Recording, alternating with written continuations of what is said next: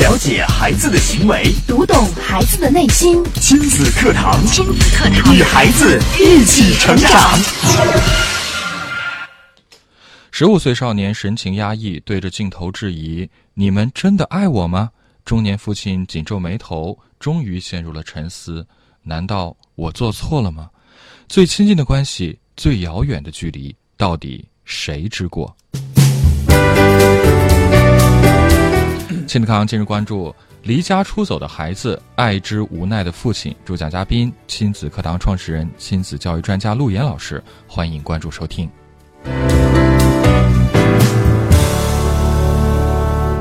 我是主持人袁明阳，有请陆岩老师。陆岩老师，你好。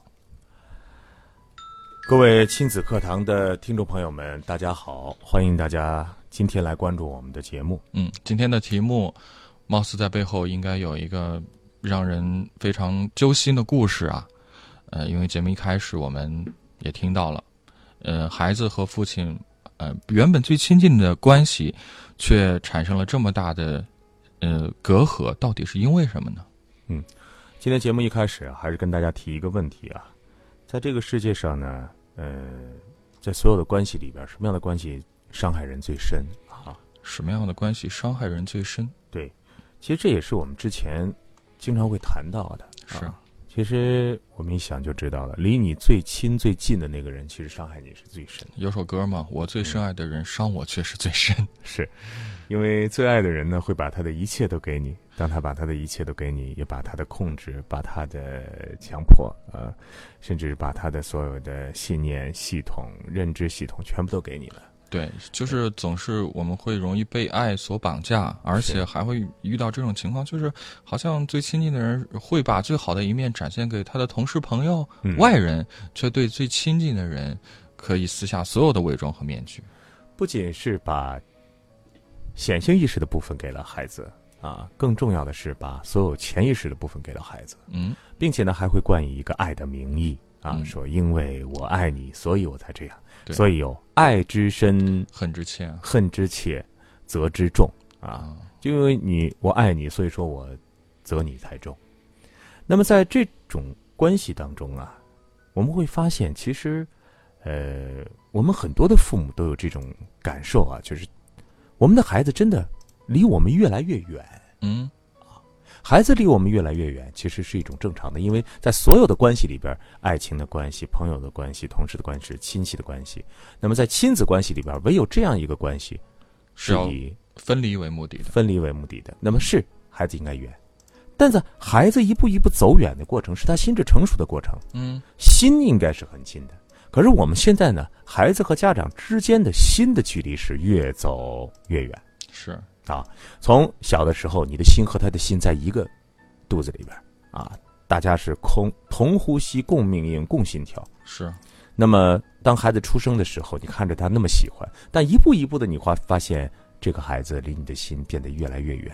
嗯，你不如他的一个同学，对，你不如他刚认识的一个新朋友，嗯，他刚认识的一个新朋友都能够聊上两三个小时对，而你一句话，他的真心话你都听不到。是你甚至你想跟孩子谈心，谈不下去，嗯，一谈就崩。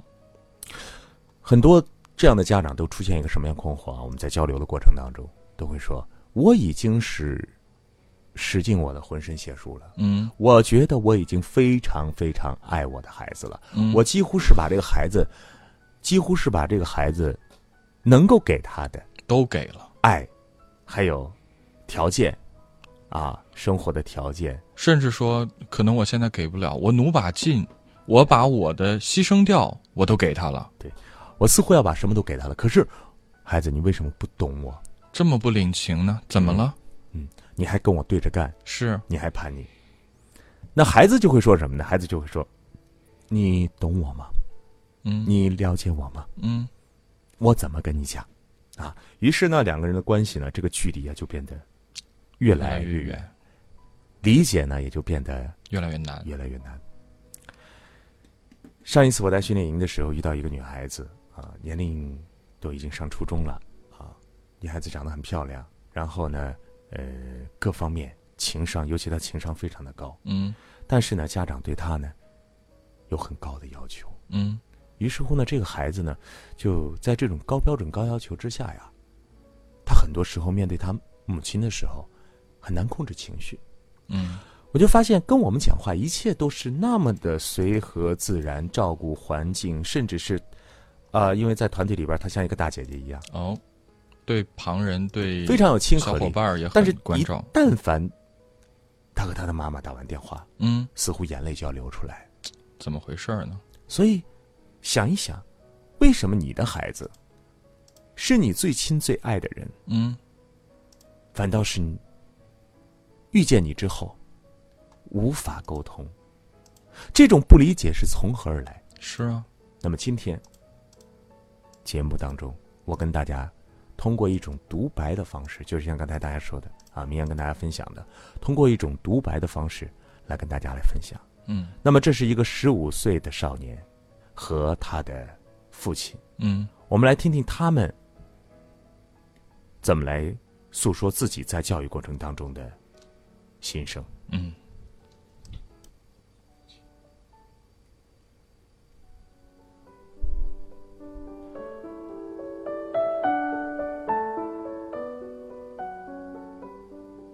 我一直在拼尽全力的做个好父亲。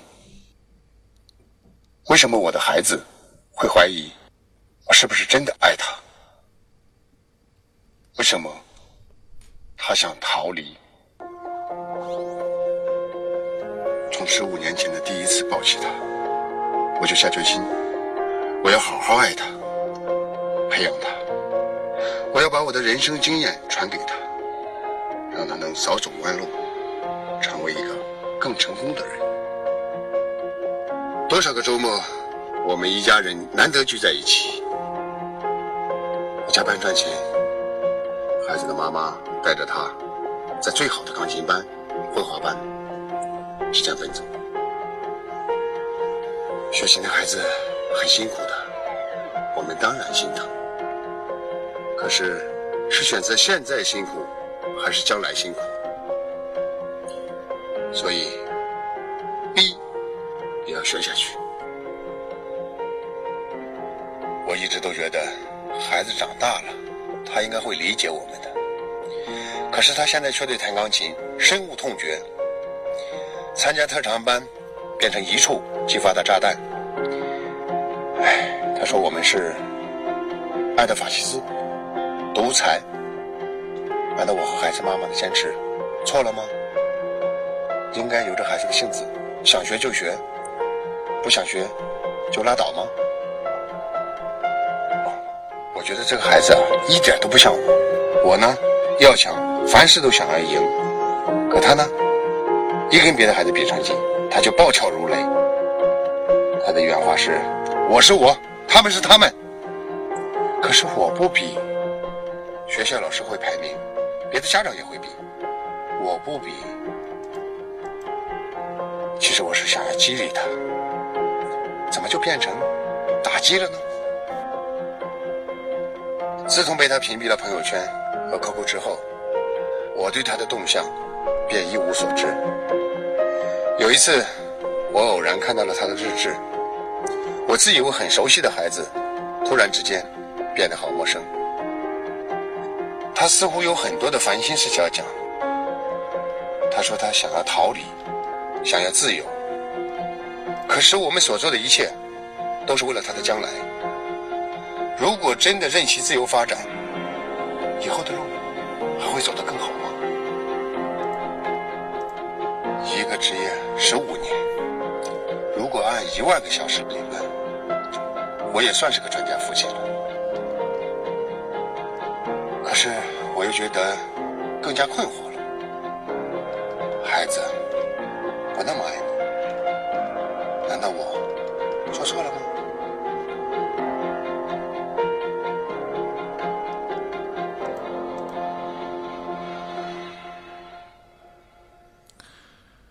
好，刚才我们听到的是这个爸爸的心声，嗯，最亲密的关系，但是呢，最后呢，变成了非常遥远的一个距离。是，大家有没有共鸣啊？可以和我们来进行互动。嗯啊，这里边呢有几个要素啊，啊，我们来看一看。首先呢，爸爸认为，我十五年教育孩子到现在了，我一直用我真的爱去教育。为什么孩子会逃离？我已经觉得十五年作为一个家长来说，应该都能成为专家的，但是我的孩子现在出现这种情况。嗯，我给了孩子所有最好的条件，让他上最好的补习班、最好的兴趣班。我出去赚钱，为他带来最基本的财富。我跟他讲，你现在吃苦还是将来吃苦，所以把这个道理讲给他，可是他不听。我比较不是我比较，是社会在比较，没办法。我只是希望这种方法来激励他。为什么孩子，你现在成了这样？嗯，好，如果是听我这一段和听父亲的这一段的时候，我们是不是觉得每一句话都理所应当，嗯，都非常有道理？对呀，父亲挺委屈的，我觉得父亲为了孩子付出了这么多，嗯，我们感觉这里边是没有错的，对，就像两个人吵架一样，或者两人讲自己的道理一样，你讲自己的道理是没有错的，嗯，并且都会讲出自己满心的委屈啊委，屈。嗯，为什么委屈呢？因为我付出了是的，十五年的时间，作为一个父亲，作为一个家庭来说，为这个孩子肯定付出了太多太多。没错儿，正是因为付出了这么多，所有的期待似乎都没有落实，所有的期待都没有落达成。嗯，越是在这种情况下，我们的失望呢就会变得更大。那么在此时此刻，我们的家长想一想，我们这个父亲到底做错了些什么？嗯，好，我们来把问题抛给大家，大家也可以参与到我们的互动当中来，关注微信公众号“亲子百科”，百是千百的百，课是课堂的课，直接留言给我们，或者是在新浪微博搜索“迪兰路言亲子课堂”，话题帖后跟评论。广告之后接着回来。亲子课堂正在播出，稍后更精彩。典型的教育问题，家长的普遍困惑，先进的理念讲解，有效的技巧传授，亲子课堂为人父母者的必修课程，让您轻松玩住孩子，成就孩子的一生。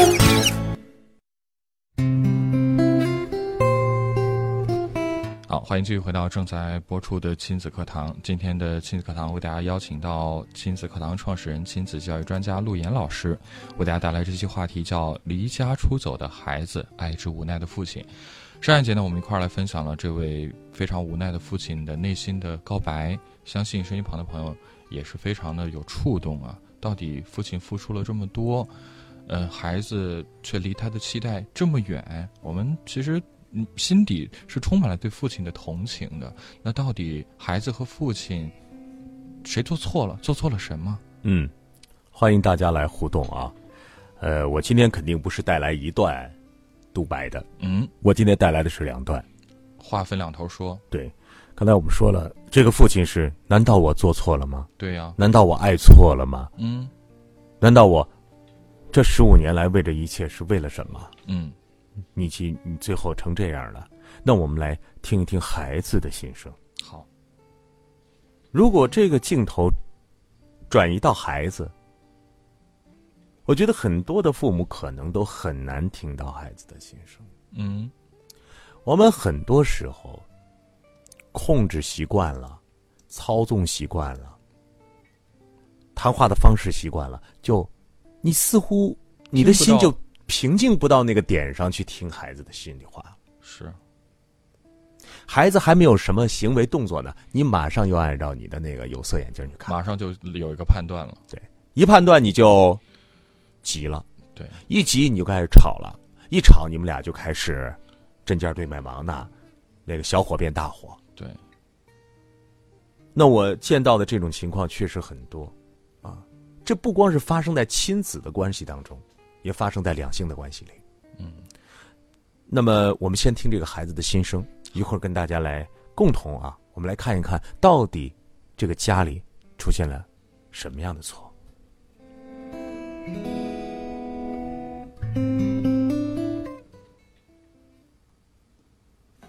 你们真的爱我吗？如果我没有按照你们想要的那样考上名校，成为社会精英，你们还会爱我吗？我今年初三，跟大部分零零后一样，每天都要在不同的兴趣班赶来赶去。我感觉我就像是一个货物，这里打包一下，那里打包一下。我小时候真傻逼，为什么要告诉他们我喜欢画画和小提琴啊？我现在一点都不喜欢了。我承认我已经没有爱好，但是我心里有个女神，漂亮性感，每次遇到她就想多看几眼。有时候我感觉这很罪恶，想控制也控制不了。最近，他在我空间嘲笑我的满分作文“假大空”，他还说我就是一个只会学习的满分机器。但也许他说的是对的，也只有他，我才感觉活着还有那么一点意思。我从来没告诉他我喜欢他。老爸经常告诉我们不要早恋，十五岁恋爱还早，你们就是恋爱晚。结婚后，才把自己关到房间门里面吵架。要知道，我每天学习时间超过十四个小时，比你们工作时间要长得多。我真的很累，很累，很累。我不知道，你们知道吗？为什么我越来越不想上学，不想跟同学说话，看谁都不顺眼？为什么我每一次看到你们假装镇定的脸就想发火？为什么每一次幻想离家出走就能舒服很多？其实你们爱我，我知道，但我搞不懂，为什么很累很累，一点也不幸福。假如你们需要，我可以捐肝捐肾来回报。可是，我好想离开这个家，离开你们，不想再过你们给我安排的生活。我去做我自己想做的事，是走是留，谁来告诉我？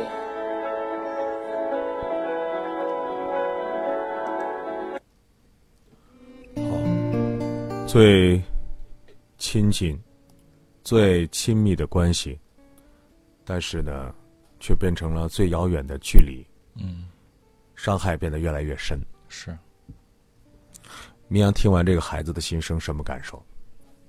挺同情孩子的，我嗯觉得，特别孩子讲到那一段，就是说，每每想到离家出走，就觉得心里会舒服很多的时候，我就在想，天哪，难道这就是我们父母，就是的希望吗？这是我们希望的爱的结果吗？我就见过不少这样的孩子。嗯我认为幸福是一种常态，生活在家庭里，然后有父母的关照，其乐融融的，嗯呃，是就是能见到父母，然后每天大家吃吃饭、聊聊天儿、看看电视，然后休息。嗯，其实就这样的一个简单的画面，对于很多家庭来说是一种奢望。根本就不可能存在，可能一起床就是，唠叨，催然促，后就是吵闹，嗯，很多这样的。还有呢，就是每个家庭可能都有每个家庭出现过的一些情况和问题，嗯还有一些单亲家庭。嗯，所以说，你说幸福很平常吗？对于很多人来说，觉得幸福不平常。但是本应该这个世界大部分人都应该是平平常常的幸福。对啊，我们那么努力，我们那么拼命，为的不就是幸福的生活吗？我们越想要抓住幸福的时候，就像这个爸爸让这个孩子说：“你一定要考上名校，一定要当精英。嗯。”那我想问一下，是不是每个家长都会跟孩子这样讲呢？曾经每次做讲座啊，跟大家来做我们公益大讲堂、家庭教育的公益大讲堂的时候，我都会问家长：所有想让自己孩子考上清华北大的，请举手那肯定啊、无一例外都要举手。对，除了那些想让自己孩子考这个哈佛、那呃耶鲁、这个耶鲁的 啊，呃没举手啊，基本上都举手了。对，所以你想想，如果所有的家长都给定上这样一个标准，就如同说：“明阳，你想娶谁为妻啊？”明阳说：“非林志玲不可，哇，那恐怕这个难度极大呀。非高圆圆不行。可是林志玲、高圆圆有几个呢？这么多的人都把女神视作自己未来非娶不可的婚姻对象的话，那恐怕绝大多数人都要失望了。”你可别这样说啊！嗯，你不会努力吗？哎呀，那人家谁谁谁不是都娶这样的人为为妻了吗？可是你这还这么年轻呢呀！你不相信自己是不是？也我给你不铺是条了，路，嗯没事儿啊，我出去挣更多的钱，嗯，咱去上一个如何娶高圆圆为妻培训班儿哎，啊，高端培训一对一，好不好？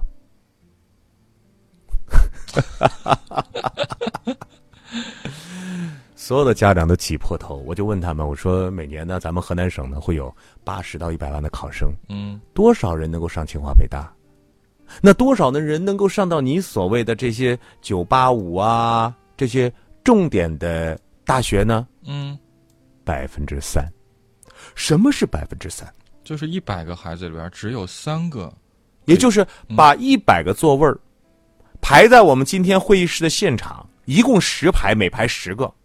你的孩子不但要坐在第一排，还要坐在第一排，还得要间。坐到第一排的中间，只有三个位儿。哎呀，一般是，这是最重要的一个位儿吧？对，有多少人能坐在这儿呢？公司、机关单位，想一想，你们这些啊，公司、机关单位几个人能坐到这儿？太班子领导一排开，还七八个、六七个呢，那是还分的， 还分分一个三六九等的。对对对，想一想，我说的还只是一百人，可是对于孩子来讲，那是八十多万人，嗯甚至是一百多万人，还有一半儿的孩子连大学都没有上呢，很多的孩子连高中都没有上呢。可是我们家长不考虑这个，说孩子，你的目标就是第一排，并且是第一排的前三个位儿，就那中间三个，你准备坐哪个？你想一想，孩子在这样一个，就像跟明阳规定说，你要么是高圆圆，要么是范冰冰，要么是林志玲，你还努力不努力了？太难了。努力，努力，努力，还是努力的。还是得努力，但是， 但是这个几率啊太低太低，就就已经这个目标应该说就是远的几乎是够不着的时候的时候，我相信大多数人可能在努力一段时间之后会放弃的。每一个孩子都爱学习，嗯每一个孩子都想成为一个好孩子，嗯每一个孩子都想让成绩提高。就像这个孩子说：“我想要学。”嗯他说我想要学什么小提琴，嗯我想要学什么什么，还有说了一个乐器。他说，但是现在我真的什么都不想学了。嗯，为什么不想学了？我太累了呀，我一天要十学习十四个小时啊。因为我学习的这些东西都没有给我带来认可。嗯，我越学的多，你认为我应该学更多，学更好，对，还要他没有被认可过。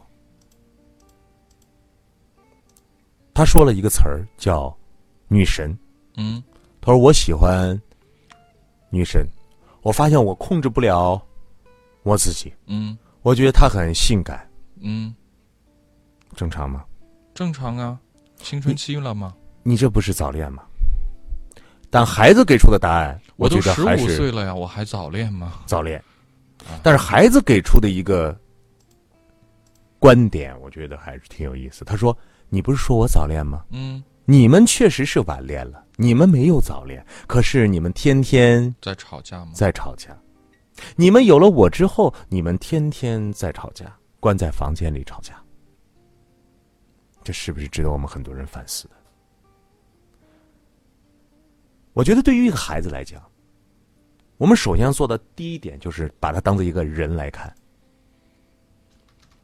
把他当做一个人来看，就要讲什么呢？就要讲作为一个人的基本的需求。我们总以为孩子是吃饱、穿得好，需求就满足了。但是你不知道，孩子作为一个人来讲，他在每个时期，他在他成长的这个岁月当中，有很多的需求。有你有没有满足过他？你有没有让他成为他自己？比方说第一个需求，关于朋友的需求，很多的家长会忽略到孩子对朋友的需求。孩子需要跟朋友玩的时间，你不让出门；孩子需要跟朋友之间去做一些事情，啊，玩一些协作型的游戏，甚至是疯玩，你没有安排。孩子需要有消费的时间，消费的需求。别人的孩子有零花钱，咱们家孩子没有。你高兴了发，不高兴不发。于是呢，孩子觉得别人能谈的事情，我谈不了；别人能买的东西，我买不了；别人拿着那儿吃什么什么呃呃冰糕啊奶昔，哦，我只能看着。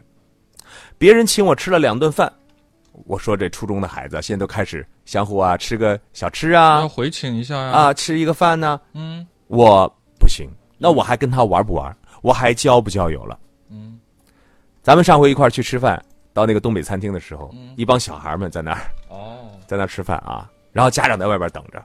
我觉得这也是一种让孩子做一个基本社交的一种方式。对很多家长害怕孩子学坏，尤其是跟所谓学习不好的孩子学坏。嗯如果你害怕的话，那你就会把孩子拒之门外，你什么也看不到。嗯，不如把孩子邀请在家里，热热闹闹的，你迎客人，你给他们准备好，或者让他们准备一部分，你会发现一切尽在掌握，半推半就，到最后你什么都不知道。第三个需求，关于责任的需求，孩子已经长这么大了，孩子需要什么呢？需要给他给予一些责任呢。嗯，比如说家里的一个家务活呀、他在家中要负责一个重要的事情啊。你知道我第一个责任是什么呢？就我第一个责任是在家里调这个遥控器。哦，那个时候大面积的换有线电视，过去都四个台吧，啊，过去都四个台。对，突然有一天开始换有线电视的时候，我成为我们那个院儿里边儿专家。只啊有你会，对，呃，郭奶奶家调一调，呃，李阿吉家调一调，呃，这个南头的什么呃呃大伯家调一调，大家都喜欢你。你这个时候，当你有责任的时候，人说，哎，你看看这小鹿调的好，啊，这小孩不错，嗯，你突然感觉到自己的价值。价值所在，在家庭当中也是这样的。你想，一个孩子从小是被你成事不足败事有余，你想，你还活着干嘛？嗯，生命的动力没有了。最后还有一个需求，就是关于求偶的需求。孩子到了一定年龄，对异性有反应，正常的呀，非常的正常啊。嗯，可是他不知道如何正确的去缓解自己的这种冲动，对，他不知道如何去进行交流。这个时候，就是我们家长应该真正出来帮助我们孩子的时候，而不是让我们孩子自找门路的时候。因为他在自寻门路的时候，现在门路太多了，你不给他，他找到了，找到那个可能是你非常害怕的一个门道。是的，所以从这几个需求来看，我们能够看到什么呢？学习是整个生活需求的一部分，而其他的需求决定了它可能不可能产生生命本身的动力。什么叫做生命动物？就是我真的喜我想做，我觉得很重要。那为什么很多的孩子生命动力没有了呢？嗯，妈妈口口声声的说：“我爱你，我为你付出了那么多。”爸爸说：“你看，我都为你付出的那么多了，你怎么不理解我呢？你怎么觉得我是爱的法西斯呢是，？”为什么？因为，你从来没有激发过孩子的生命动力，你只是一味的在给孩子爱，就像你拿买回来一盆花儿。你上午浇，中午浇，晚上浇。你说：“哎呀，茉莉花呀，茉莉花，我真爱你，我希望你开的特别的艳丽。”嗯，每天都能够闻到你的香气。早中晚三遍的浇，你给我浇三天，浇死了，所有的花儿全掉了，嗯，黄黄的。然后呢，这个花儿烂根儿都烂了，最后这盆儿就完蛋了。是，花怎么能够激发它的动力？这是，呃，不应该只在温室里吧？应该要让它去享受阳光雨露，让它自然的生长，给它充足的这个环境，让它去去生长，而不是放在温室里。你想到的是可不应该放在一个温室里，嗯，然后给他充足的环境。对，已经走了一大步了，嗯但是这个充足的环境也挺可怕的。我们家长会说：“你看，明阳老师，嗯，我这不是给他充足的环境吗？让他上最好的钢琴，然后最好的绘画，对不对？啊，我激励他，然后呢，我给他我呃让他吃苦所有的啊一切，啊，我让他磨砺他呀。对我磨砺他也是给他最好的环境啊，天哪，怎么办？想让一个花儿长得旺，花儿开得好，不是一直浇，是等到这盆花儿干透了。嗯你看到整个的土从上到下，哎呦，干了，嗯有的时候甚至能够搓出来沫儿了。这个时候再浇水，为什么？因为只有在这个时候，生命动力才被激发起来，激发起来了。这时候花儿的那个根就会往土更深处去扎根了。我们等不到那个时候，我们家长着急。比方说，从孩子最小的需求开始，吃饭。孩子一天一日三餐，一日三餐，一日三餐。我们觉得我们一日三餐，嗯对你会发现你家孩子天天坐到那儿啥也不动，你还让他吃一日三餐，最后你发现孩子从来没有体会到饿，嗯，没有饿，孩子还没有吃饭的动力。没有。所以现在很多孩子都不吃饭嘛，不爱吃饭嘛。对，你说我们家怎么孩子天天不吃饭？嗯他不饿，他吃什么饭？嗯，他没有感受过饿，他吃什么饭？对，不困，你说孩子嗯睡觉吧，啊，你现在必须给我在这儿睡觉。嗯你生活中都没有调整到这个点，你的运动量都不够，你光知道古人说了说一日三餐，你不知道这古人还想着这每天都要劳作呢。是啊，现在是什么社会？西方都知道了，要不断的运动。嗯，我们现在还行万里路呢，是不是？嗯每天拿着手机绕着这个内环一直走，为什么走？长征征路啊？因为我们现在运动量太少了。是的，孩子运动量够吗？现在家里边不像我们小时候跟野孩子一样，到啊处跑大院里边啊、厂矿里边啊乱跑。现在孩子跑的机会少了，是，吃不饿就吃，睡不困就睡，学不懂就是不不不问还去学，就是你要去学。嗯，孩子学是怎么学的？妈妈，为什么什么什么，呃这个星星比月亮大呀？嗯，他开始发现的时候，这个时候你说孩子学的高兴不高兴？当然高兴啊，我能不能把星星摘下来？嗯星星是啥？他为什么一眨一眨？哎嗯，他这一系列问题是在他觉得探索的时候，他感为什兴么趣的时候，对对，他提出为什么呢？可是他提出为什么的时候，你给他了吗？没有给。所以，生命动力啊，最重要的是你让他有一个自激发出来他最基本的需求。嗯还有一点，这个孩子说了一点啊，他说：“你们假装镇定。”孩子其实是很善于观察的，我们家长很会，第一讲道理，第二口讲是心非，就是装可爱， 就是我装着可爱可爱你啊，孩子，嗯，但是我走了啊，可是你们都不是影帝啊，啊还是我装着可爱可爱你了，但是我进去，咱俩再谈一谈哎呀，啊，你跟你那口子可能还有很多心里像刀子一样在互相的割，但是到达哎好，能装得像吗？孩子的眼睛是神一般的眼睛。嗯，什么时候是让的孩子神一般的眼睛？小孩子、小婴儿，一眼就把你看穿了。是，孩子最后逼到什么程度？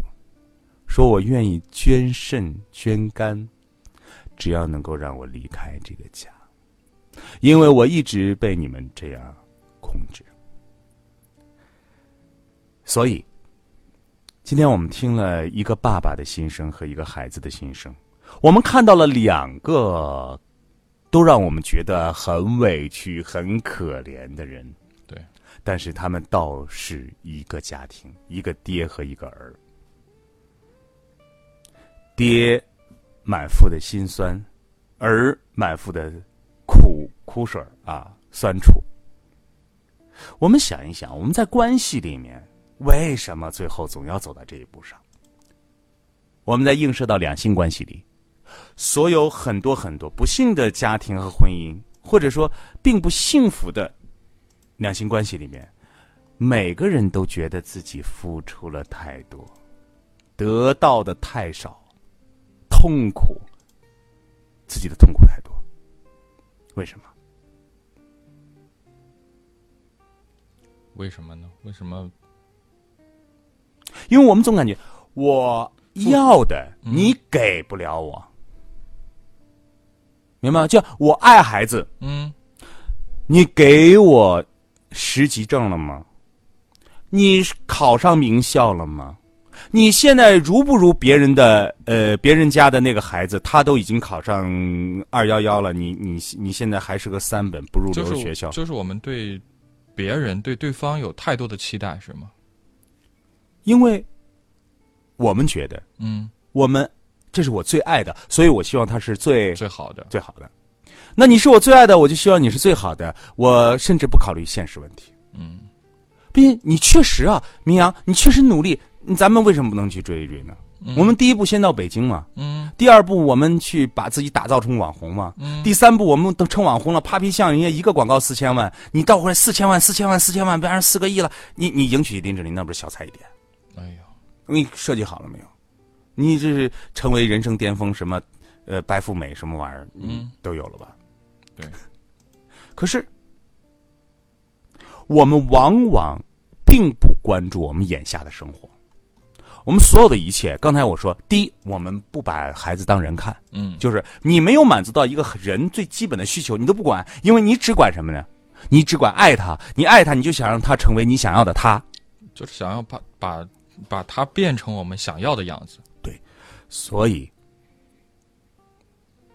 孩子被逼疯了，老婆老公被逼疯了，所有这些人都是异想天开的说：“我爱你，老婆，所以我希望你是我想象的那个你。”可是你不是，我还这么爱你，我还付出了这么多，你让我怎么办？嗯，你让我情何以堪？我真的是世界上最不幸的人呐、这样的人都是对自己不负责任的人。嗯，这样的人更是痴心妄想的人，因为他不知道自己有多幸福。